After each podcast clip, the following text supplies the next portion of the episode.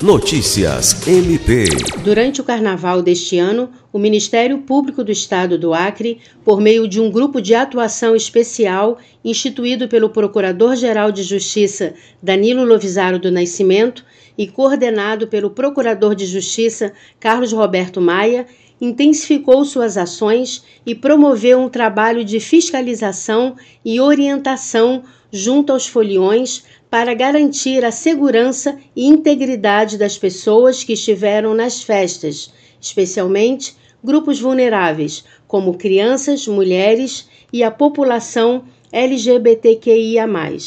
Nas cinco noites do evento, foram realizadas ações como fiscalização dos locais de festa, além da divulgação da campanha Paz no Carnaval, com entrega de materiais informativos e orientação aos foliões sobre os canais de denúncias em caso de violação de direitos humanos. Foram distribuídos também material informativo da campanha, com orientações sobre venda de bebida alcoólica para menores, assédio e violência contra mulheres. Lucimar Gomes, para a Agência de Notícias do Ministério Público do Estado do Acre.